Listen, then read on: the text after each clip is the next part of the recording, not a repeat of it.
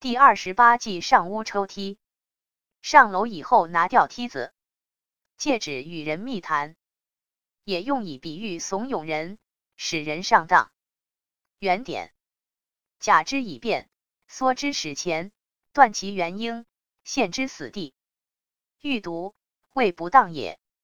注释：假之以变，缩之使前，断其元婴，陷之死地。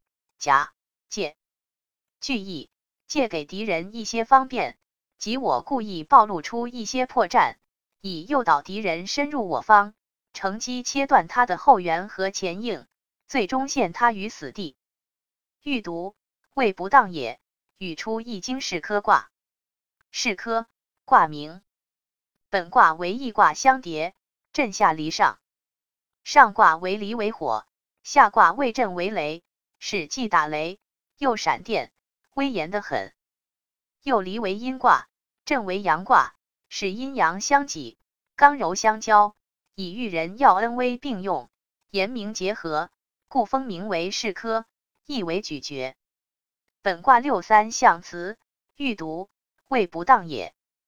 本是说抢腊肉中了毒，古人认为腊肉不新鲜，含有毒素，吃了可能中毒，因为六三阴对爻于阳位，是谓不当。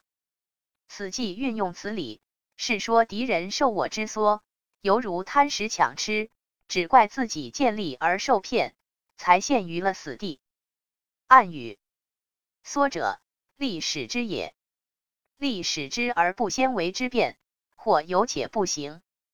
故抽梯之局，须先制梯，或是之梯。如慕容垂、姚长诸人耸秦服间亲近，以乘机自起。故事：刘琦登楼求妙计。